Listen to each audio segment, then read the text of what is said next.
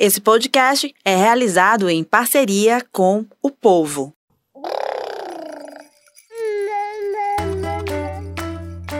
Você ouve agora o MamiCast, o seu podcast de maternidade com informação e leveza.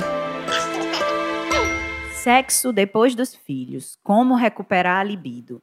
Esse é o episódio 38 do seu MamiCast. O meu nome é Sara Oliveira, eu sou jornalista aqui do Povo e vou estar nas próximas semanas substituindo a nossa querida e amada Raquel Gomes, que está em casa cuidando da Martina, que nasceu aí nas últimas semanas. Então, todas em vibrações para essa lua de leite para Martina. E durante esse tempo, outras jornalistas também vão é, continuar aí tocando esse projeto que é tão importante, né? Que traz a questão da educação parental saudável e com informação. Né? Lembrando que esse mês o MamiCast faz um ano de aniversário e se você quiser acompanhar todo o conteúdo, basta seguir a gente no Instagram, arroba MamiCast, e aí não esquece de ativar o sininho para sempre receber as notificações, tá? Eu queria agradecer aos nossos apoiadores. O MamiCast tem o oferecimento de Colégio Paulo Freire, Grupo de Parto Humanizado em Fortaleza Bem-Vida, Clube Gestantes e Bebês e Style e Consultora é, de Imagem Mariana Azevedo. Né? Vamos então começar o nosso episódio, né? A gente ainda está nos meses das mães e além das muitas homenagens e emoções que a gente é, tem visto e vivenciado, a gente queria aproveitar para falar sobre outras pautas importantes, como essa questão é, da vida sexual, né, da mãe antes e depois da gestação. Eu estou aqui com o psiquiatra, terapeuta e meditador Igor Manuel. Oi, doutor Igor. Opa, boa tarde, tudo bom? Prazer estar aqui falando sobre esse tema com vocês. Agradeço o convite, tema polêmico, tema cheio de tabus. Vamos desmistificar aqui, vamos conversar a respeito. A ideia é essa. Eu, antes de vir, mandei um áudio para Raquel. Eu disse, Raquel, mas é, é isso, é sem tabu, né? A gente vai falar sobre vagina, sobre vibradores, sobre sexo, porque é isso, assim, é falar. E aí eu acho que começa muito isso, né, doutor Igor? A, a, a conversa para alinhar os pontos quando a gente fala em sexo e gravidez, por exemplo. É, a gente tem que levar em consideração, né, que sexualidade até é muito mais do que só o sexo. Às vezes a gente pensa em sexualidade como uma penetração, né, ou como clímax, quando na verdade envolve intimidade, afeto. E aí a gente separa, né, Sara, para a gente entender aqui, em desejo, excitação e orgasmo, o ciclo de resposta sexual. Então, a primeira coisa que a gente pensa ali, né, é a intimidade antes do, do, desejo sexual em si, como que tá aquele casal em termos de diálogo, em termos de momentos sozinho, em termos de conexão, né, quais são os conflitos que estão ali por detrás, e a gente aí vai caminhando na compreensão dessa sexualidade a partir do desejo, né, que é esse engajamento, essa motivação, essa abertura para o sexo, a excitação, no caso da mulher, a questão da lubrificação do homem, a ereção e o orgasmo em si, que seria ali o clímax, né? Que muita gente pensa sexo muito só a fase de excitação e de orgasmo, quando na verdade tem todo um, né, um componente antes, antes e, e biopsicossocial, né? religiosidade também influencia, então vamos, vamos falar um pouquinho sobre. E é comum esse relato da falta de libido em mulheres e mães mesmo? O senhor atende é, mulheres com essa demanda?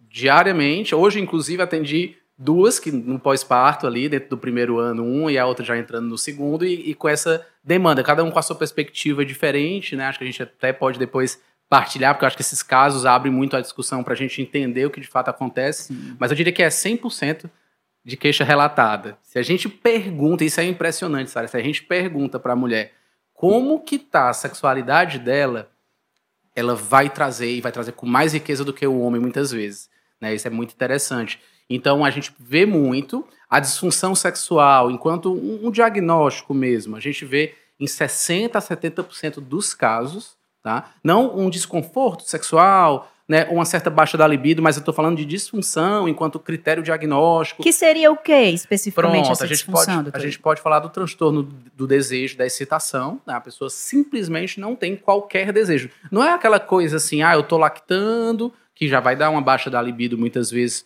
pelo aumento do hormônio prolactina, né, porque esse hormônio baixa a libido, dentre outras alterações fisiológicas da mulher, a queda do estradiol, a queda da progesterona, que são hormônios, né, que são importantes e necessários para uma função sexual interessante, bacana. Só que o que acontece? Às vezes a mulher não tem desejo nenhum, mesmo quando ela tem tempo, mesmo quando ela tem suporte, mesmo quando ela tem babá, mesmo quando ela tem um marido né, que respeita o tempo dela, que estimula adequadamente. Então, quando a gente tem essa persistência e intensidade da baixa do desejo, a gente está falando de um diagnóstico. E não mais uma baixa da libido, que é esperado, né, por tudo que eu falei, questão hormonal. E, e assim, uma mulher que não dorme, né, é, é, difícil ter esse engajamento, essa abertura. É difícil pra, fazer pra, qualquer outra coisa, né? Tanto mais sexo, não é isso? Então, é, isso seria, por exemplo, o transtorno do desejo e excitação, uma dessas questões que está dentro dos 60%, 70% de disfunção sexual que eu, que eu comentei. É, e é, um, é, um, é uma porcentagem bem alta para para essa categoria de disfunção sexual, que é algo mais contínuo e mais crônico, imagina, né? Sim, sim, sim, é bastante. O que, que acontece no cérebro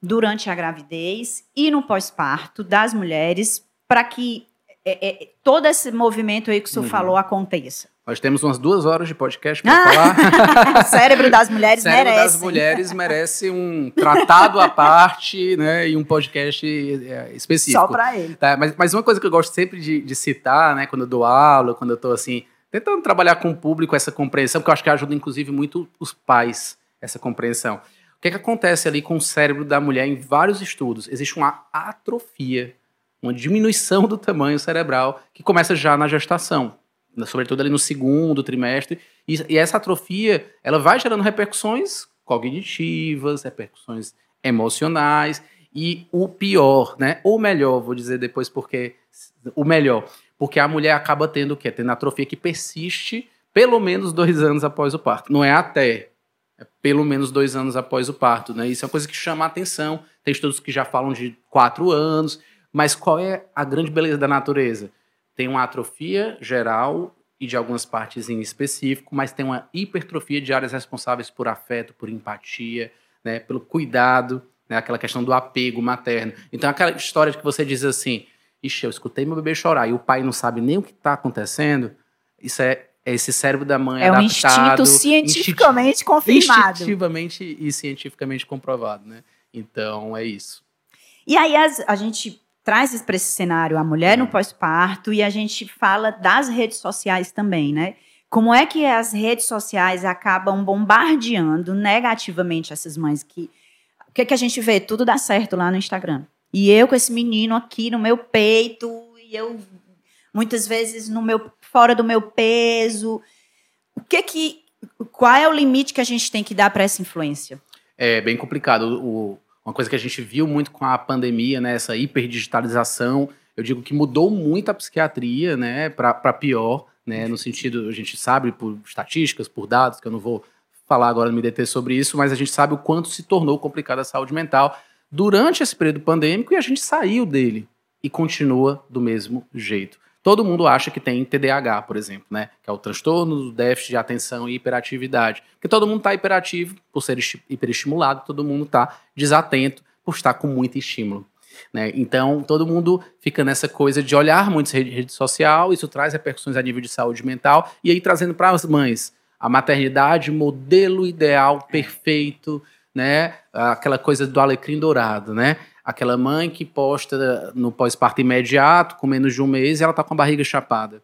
Né? Como é que uma mãe média, típica, e que é o normal, né, que está ali com seu sobrepeso e não conseguiu perder ainda a questão do peso, que está né, ali com fissura na sua mama e está com dor e sem conseguir amamentar, que está com depressão pós-parto, que acontece em 30% dos casos, e ela olha aquela mãe né, global, né, aquela mãe blogueira, e ela olha e ela diz, mas era para eu ser isso aqui, porque ela é um modelo para mim. Porque é de consultório, porque a gente pode pensar assim, poxa, o consultório, ele é, é, enviesado, são mulheres com depressão, são mulheres com ansiedade, mas é o que a gente vê no dia a dia, com amigos, com colegas, né? Aquela maternidade difícil, dolorosa, com amor, mas difícil e dolorosa. Né? Então... É, e que afeta muito a coisa da autoimagem, né? Uhum. Assim, né? De, de, do que eu falei, assim, o corpo está muito diferente, o cabelo está diferente. É, o que, que as mulheres. O senhor deu um conselho muito bom agora da gente pensar no, né, numa outra perspectiva. Qual o conselho para essas mulheres no que diz respeito à autoestima, com o corpo e com o, o, o feminino? Tá, essa é uma pergunta bem importante, né, que, que tá aí nessa margem, margem a questão da sexualidade, né, porque se ela tá totalmente disfuncional com o corpo dela, ela não vai querer se colocar ela não se em relação. Não se sente atraente, portanto, né? Não se sente atraente, se imagina, né, como uma pessoa ali inferior frente àquela mulher que ela era. e pensa que o marido também acha da mesma forma, e não necessariamente, né? Faz o que a gente chama de leitura mental, né? Eu já sei que ele tá me achando feia. Eu já sei o que ele tá pensando. Ele não me busca porque. Hum, e a sociedade, o patriarcado, o machismo também nos faz pensar assim, né? Sempre. Isso, sem dúvida.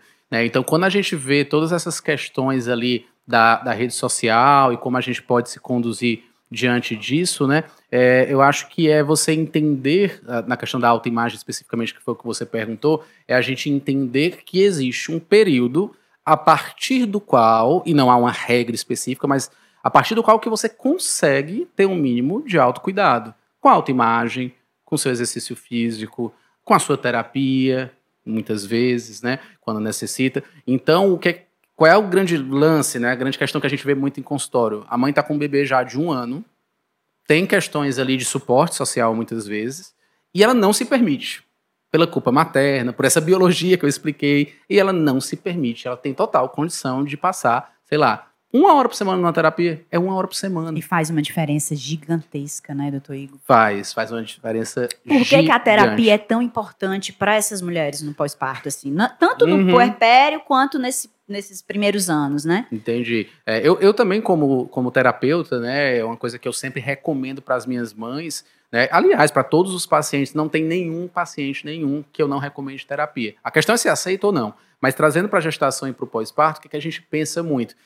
Eu digo que é a caixa preta da maternidade. O ser humano ele tem o que eu brinco é um delírio de controle. A gente acha que controla alguma coisa. A gente tem algum controle sobre né, determinadas questões, mas a, a impermanência, a mudança constante, a dinâmica que a vida traz nos surpreende muito. E na maternidade, na paternidade também, é, isso o, tempo é o caos, né? Assim, é, por quê? Porque é essa mudança constante e rápida. O bebê de hoje não é o bebê de amanhã e não é o bebê de ontem, né? Você espera uma coisa, daqui a pouco vem outra. E na gravidez já começa isso, porque tem as intercorrências obstétricas, né? No pós-parto vem todas as questões também de doença do bebê. E aí, se você não trabalha a resiliência de enfrentar os processos dinâmicos de, né, de, de, de mudança, de enfrentamentos, de dores ali, você vai ter muita dificuldade de abrir mão desse controle. A terapia ensina não abrir mão do controle necessariamente, mas lidar melhor com a falta de controle que aumenta durante esse período, né? E também uma coisa muito muito bacana aqui para fechar é sobre a questão de como que o cérebro muda com a terapia, tá? A gente fala muito assim de é, remédio vai na química, a terapia vai no psicológico, né? Na verdade, tudo é o cérebro. Quando você faz terapia, você está modulando neurotransmissores. Né? Você está modificando as substâncias cerebrais, a bioquímica do nosso sistema nervoso central está sendo ali moldada. Tá? Até a genética da gente muda com terapia. Né? Acredite. Então, olha a importância né, de fazer terapia, né? E muitas vezes também o psicofármaco, né? Por que não, nos casos de depressão, ansiedade. Tá. E vamos trazer então o pai né, o homem aqui para esse momento? Assim, como é que o casal pode trabalhar para recuperar esses momentos que muitas vezes são deixados de lado? É, a vida sexual muda muito de um casal que não tem filhos para depois que tem filhos. Então, muito. como é que o homem, como casal, pode, ou a mulher também, né? Porque temos é, casais de mulheres também. É, como é que eles podem se trabalhar para poder é, não deixar a situação ficar ruim? Entendi. Acho que a primeira questão é por que, que a situação está ruim ou por que, que ela pode vir a ficar ruim, né?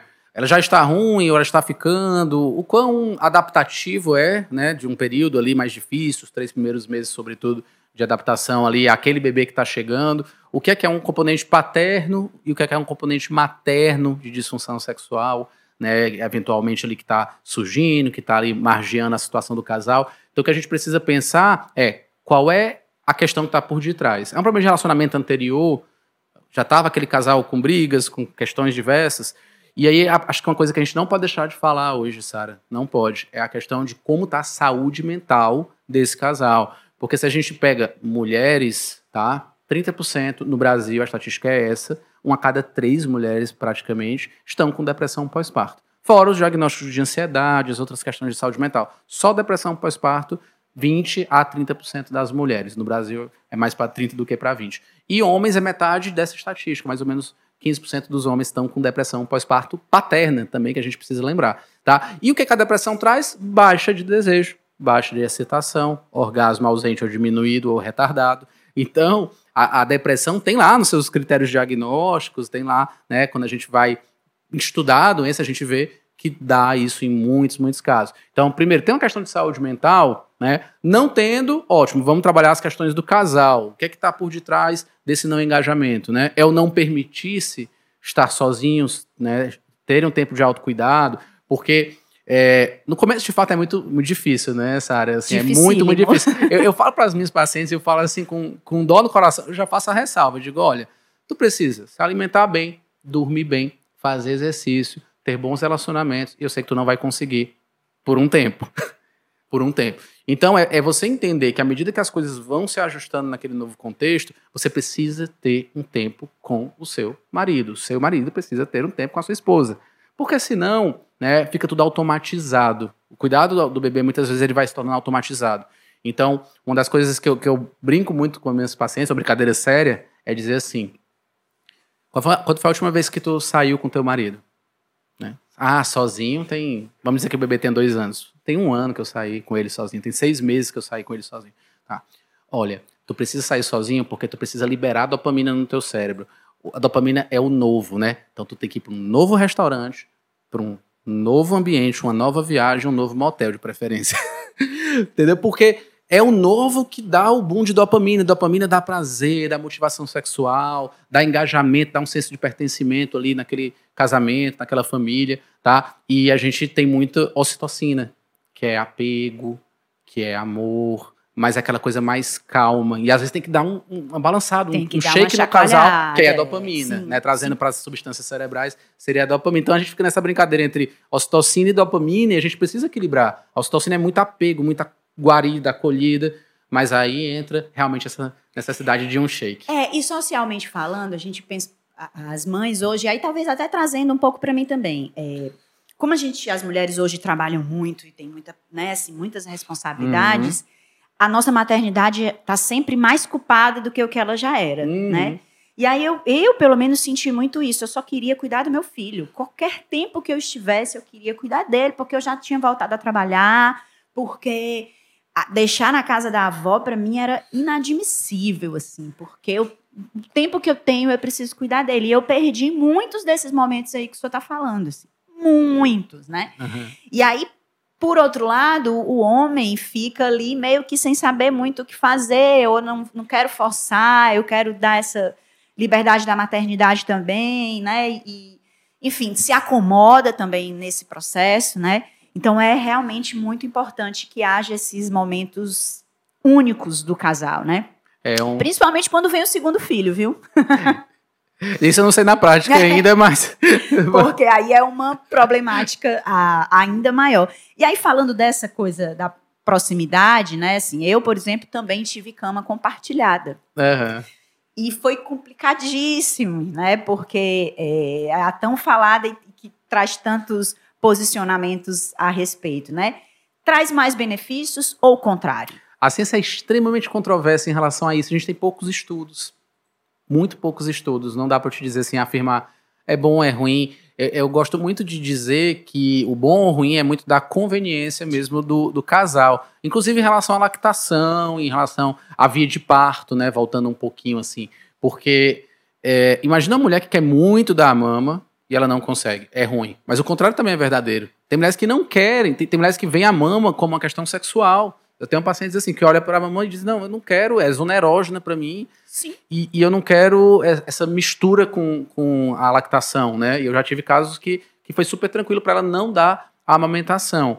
Então, quando a gente pensa todas essas dinâmicas ali de pós-parto, né, a gente tem que tentar individualizar. De fato, tendo um bebê no quarto, a gente vai ter um, uma dificuldade muito maior, e aí não é de estudo, não consigo te dizer um número, uma estatística, mas é o que a gente vê no dia a dia na prática clínica. Mas talvez seja a, chance até de dar uma mudada, né? Ó, não pode no quarto, então vamos, vamos pensar em outras possibilidades. É uma oportunidade também. Vamos né? dar uma quebrada e, e, e, pensar fora da caixa, né? Como é que a gente pode dar uma quebrada nisso e mais dopamina. É, é. e aí a gente volta também para os tabus, né? Que o senhor falou inicialmente, assim, as mulheres, a questão do, do machismo e do social.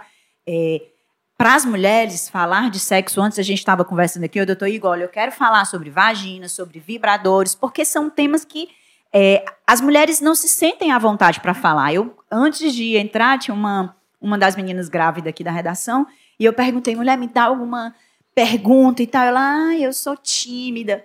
Sabe, não, a gente precisa falar, Fala sobre isso. né? E o que que, quais são esses principais tabus que precisam ser quebrados na mente materna para que a gente se sinta mais atraente, para que a gente eh, conheça mais a nossa própria sexualidade? Eu acho que um deles é que a mulher não pode se masturbar.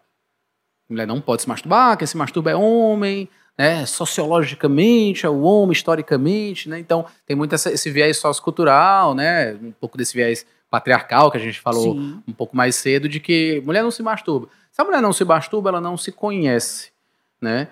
Claro, há questões religiosas, respeitando né, os credos e as questões de cada um, mas quando a mulher ela tem esse domínio do próprio corpo, não somente em relação à sexualidade e à masturbação, mas autoconsciência, no sentido tanto psíquico, de se conhecer como mulher, como também no sentido do corpo, né?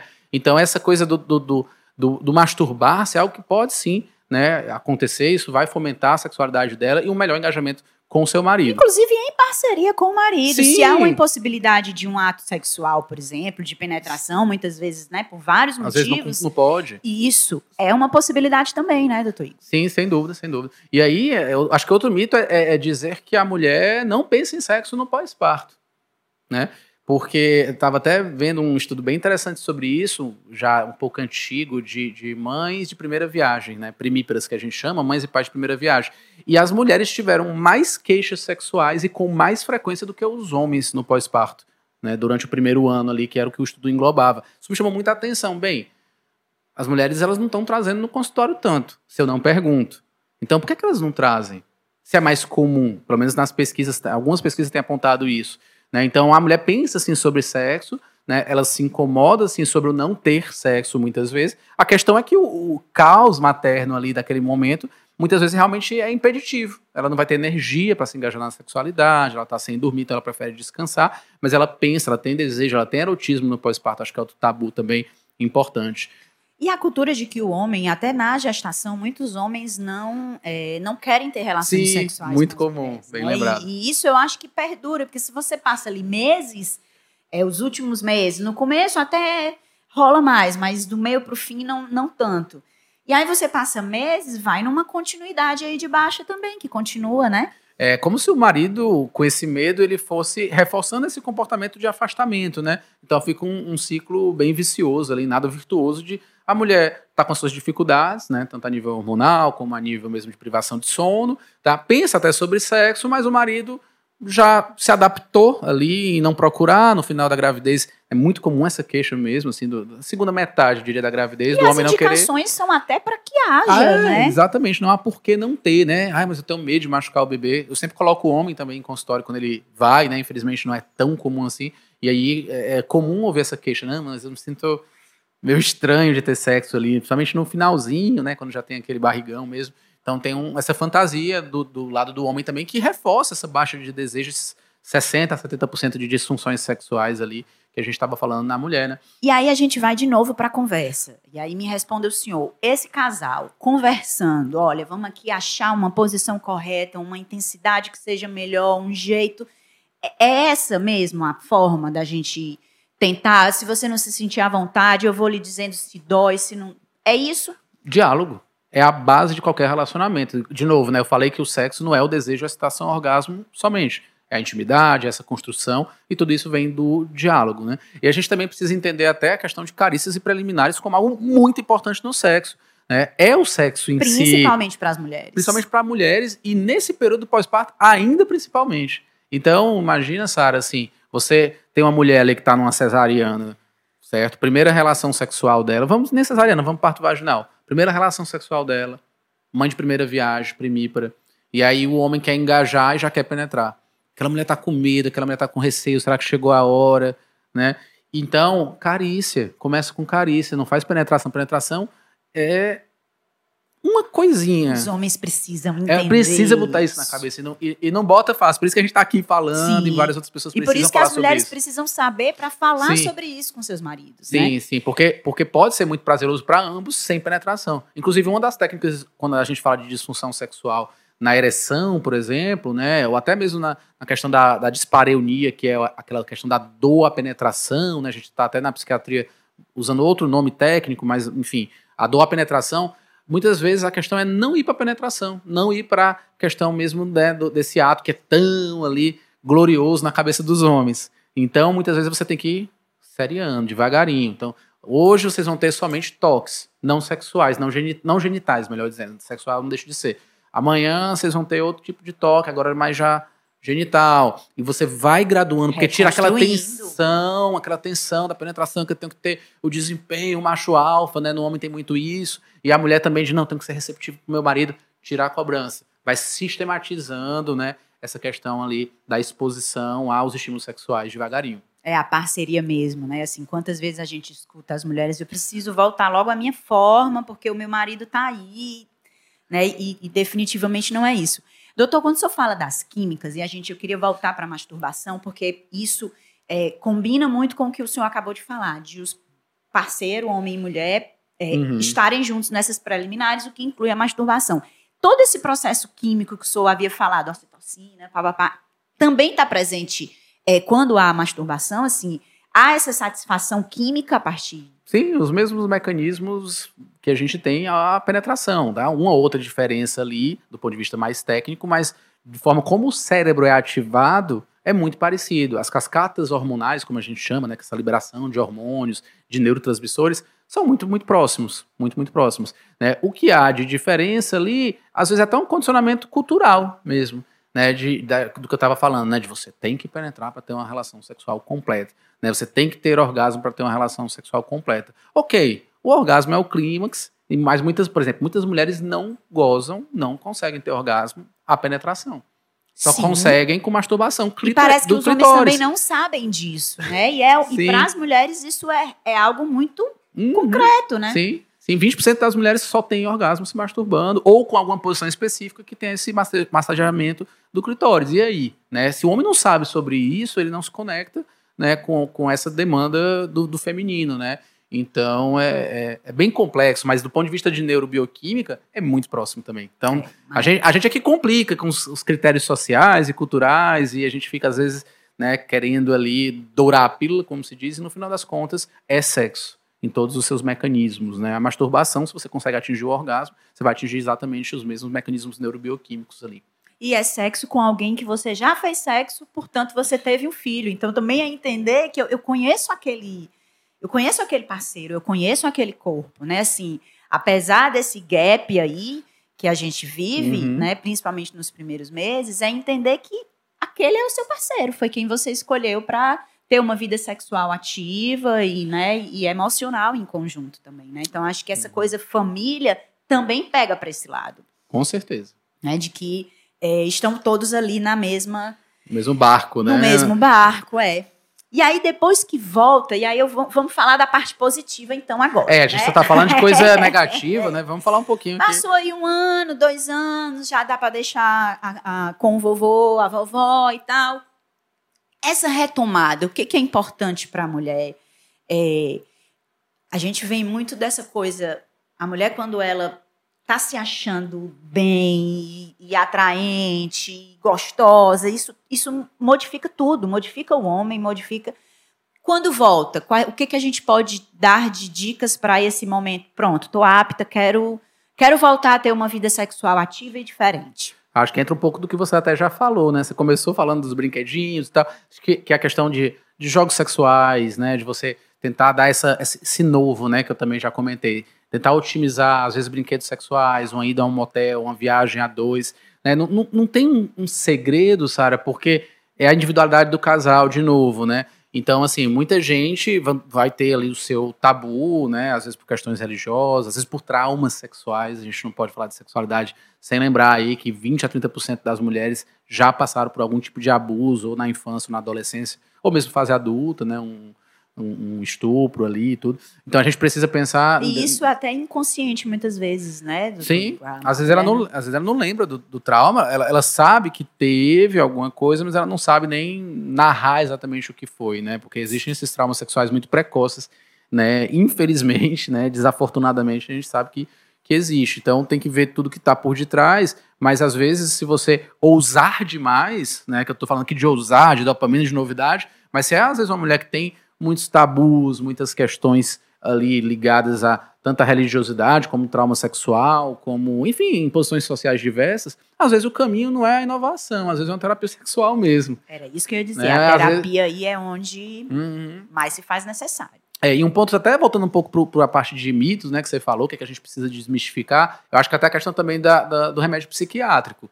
Às vezes você está lá com um ano, dois anos de pós-parto, está usando um determinado remédio, e existem sim remédios que baixam libido. É bobagem dizer assim, ah, remédio psiquiátrico baixa libido, porque existem alguns remédios que melhoram, né? Bupropiona, trazodona, alguns são neutros, como vortioxetina. Então, assim, né, é, se você tem um transtorno mental e está com essa dificuldade, talvez seja do remédio, mas qual é o remédio, qual é a dose? Né? Há condutas para reverter, há condutas para reverter, há determinados fármacos que a gente coloca, às vezes até é, fitoterápicos, né, que podem dar uma melhorada também ali na disfunção causada pelo antidepressivo, pelo anti-ansioso. Então, acho que é um, é um ponto aqui que me ocorreu que eu Acho que Sim. não podia deixar de, de lembrar, né, Sim. né, de trazer à tona, porque muitas mulheres vão estar usando remédio, muitos homens vão estar usando remédio, e isso baixa libido, baixa desejo, baixa excitação e também orgasmo. É um alerta importante, assim, principalmente nos né? tempos né? atuais, né, assim, ansiolíticos, e tem sido cada vez mais comum mesmo, uhum. essa coisa do uhum. cuidado da saúde mental. E né? tomando por conta própria. Aí não, não faz essa checagem da sexualidade e acha que está com baixa sexual por conta da dinâmica do casal, por conta do filho, e às vezes é o remédio. Né? Tem mais alguma coisa que você acha importante? Assim, acho que a gente falou muita coisa bacana. É. É, é muito importante a gente se reconhecer e se empoderar do nosso corpo, né?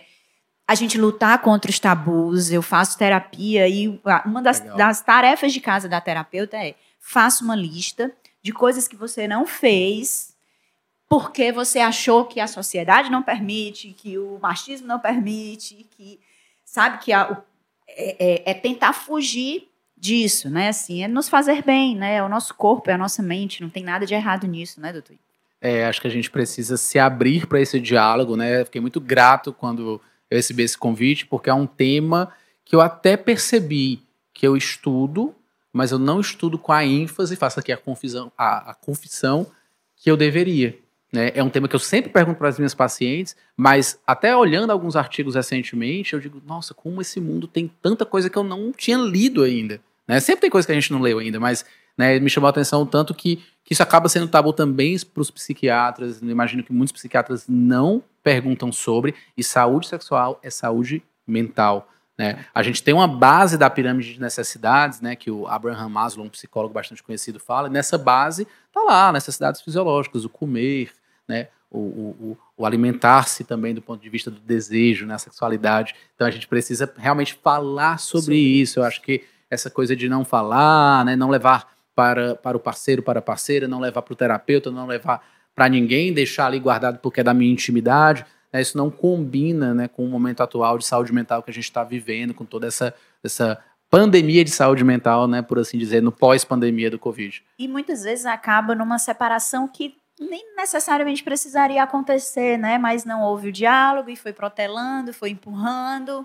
Não tentaram terapia de casal, é... e aí a coisa foi tomando corpo, né? Então acho a que. A é terapia é... de casal, para a gente tentar fechar, é, para esses casos, né, onde uhum. o sexo está tumultuado, é, é, é eficaz, doutor? Sim, é eficaz, há uma boa base de evidência científica, de estudos. Vou até retificar um pouco, porque eu falei casal, né? Assim, existe a terapia sexual, né? Que acaba sendo mais direcionada realmente para essa demanda. Mais individual ou em casal também? Pois é, o ideal é que tenha a parceria junto, né? O ideal é que, sendo a terapia da mulher, tem um homem e vice-versa. Só que muitas vezes o outro par não está disposto, né? Não está aberto a, a esse diálogo mais os técnico. Homens, no caso. Outro par quase sempre 99,9% das vezes os homens. Sim, eu tenho que confessar que os homens mal vão no consultório para uma consulta esporádica com a psiquiatria, tanto mais para ir toda semana. Tá, então, e para falar de sexo com a mulher, com uma outra pessoa. Uma coisa né, meio desconfortável socialmente ali, mas que deveria ser natural. Acho que essa é a mensagem assim, meio final que eu quero deixar. É abra, converse sobre o tema, converse com a amiga, converse né, com quem está disponível a ouvir, com quem é da confiança, porque é na abertura do diálogo que você vai também se conhecer melhor. Quando a gente fala, né, mesmo que seja um desabafo, ainda que não seja uma terapia de casal, ou uma terapia sexual, ou ainda uma terapia de família, porque também às vezes vai ter dinâmica familiar mais ampla que atrapalha na sexualidade, ainda que não seja nesse contexto, converse com alguém, porque quando você está falando, você está olhando para si. E é importante que outras mulheres também tenham essa consciência, porque na maternidade a gente tem muita coisa do compartilhamento, né? Sim, comunidade. É muito. Então, é importante que as mulheres disseminem também é, essa ideia da, de olhar o, o, próprio corpo com mais generosidade, com mais, mais desejo por você mesma, né? Assim, é, ter um filho é algo inigualável. Assim, eu sempre eu falo muito bem sobre muitas coisas, eu nunca consegui escrever ou falar sobre maternidade, porque é algo que eu não consigo trazer em uhum. palavras, uhum. né? Então, se é fantástico nessa dimensão do inexplicável, é fantástico também dentro do nosso corpo e, né, das transformações é, que nós mulheres passamos ao longo do tempo e, e, e as transformações que a maternidade também é, passou. Né? Então, é, é, um alerta de fato para que a gente fale mais sobre isso. Né? Fale mais, vou repetir sobre vibrador, sobre masturbação, sobre vagina e leve isso para os homens, para que eles entendam que essa é uma é, é uma pauta importante para as mulheres e que ele está inserido, né? E é, para o benefício dele também. Né? É, é, até um complemento, assim, acho que a gente está no mês do Maio Furtacô, né? Que é esse mês do cuidado, a saúde mental materna. E aí você falando, falando do falar, né? De falar, de divulgar, a gente precisa, na verdade, eu brinco assim, sério, que é gritar, não é falar. Né? E, e, com a sexualidade da mesma forma, porque está dentro do escopo da saúde mental, como eu já falei. Então a gente precisa falar sobre o tema alto, gritar, repetir. As mulheres geralmente precisam gritar, infelizmente. Para serem é, ouvidas, serem muitas ouvidas, vezes, é, é. isso. É. E aí a gente grita também para o sexo. Queremos sexo e queremos ser felizes sexualmente, mesmo sendo mãe. é isso, eu agradeço muitíssimo, doutor Igor Emanuel, assim, adorei a conversa. É, e que a gente fale mais sobre é, temas que são polêmicos, porém necessários. Muito obrigada, viu, Eu que agradeço, honrado por participar e poder contribuir. O MamiCast é parceiro do Grupo de Comunicação Povo, teve a produção e a apresentação minha, Sara Oliveira, produção da Mônica Damasceno e da Raquel Gomes. Um beijo, Rachel. Apoio técnico de Felipe Castro, oferecimento Colégio Paulo Freire, Grupo de Parto Humanizado em Fortaleza Bem-Vida, Clube Gestantes e Bebês e Style da consultoria e assessoria de imagem Mariana Azevedo. Deixa eu fazer uma última pergunta, Felipe, que aí me veio aqui. Eu lembro que quando eu estava, antes de ter o parto, eu participava de uns grupos de parto humanizado e eu nunca esqueço uma doula que um dia falou que teve um orgasmo durante o parto. O senhor já ouviu falar nisso? Agora você me pegou. Foi aquela pergunta dos 47 do segundo tempo, assim, pra, pra deixar todo mundo e calado. E todas as mulheres assim, como assim? É, eu, eu não. Eu nunca ouvi falar, mas pensando aqui um pouco, eu não me surpreenderia sobre. Até aquilo que a gente falou, de algumas mulheres terem a questão do erotismo muito forte, né? Na mama, por exemplo, que aquela, aquela pessoa que eu comentei, ela não queria ter a sua mama tocada pelo bebê, pelo queria bebê. tocada pelo marido. Então, assim, são áreas de muita inervação, né, do ponto de vista de nervos, de sensibilidade. Então, como a individualidade da cabeça humana ela é absolutamente infinita, né, tudo é possível. Confesso que nunca li, nunca vi a respeito, mas a primeira coisa que eu vou fazer quando eu conseguir parar hoje vai ser ler cientificamente sobre prática, esse tema, né? tá? Mas faz prática. sentido sim para algumas mulheres naquele estímulo ali, né, do canal vaginal, com toda a sua inervação, poder acontecer algo desse tipo. Mas mais polêmica, talvez, para a gente discutir em outro é. podcast, em outro momento. Eu agradeço demais o convite novamente. Espero poder contribuir em outras ocasiões também. Vai sim. Obrigada, doutor Igor, mais uma vez. Você ouviu o MamiCast, o seu podcast de maternidade com informação e leveza.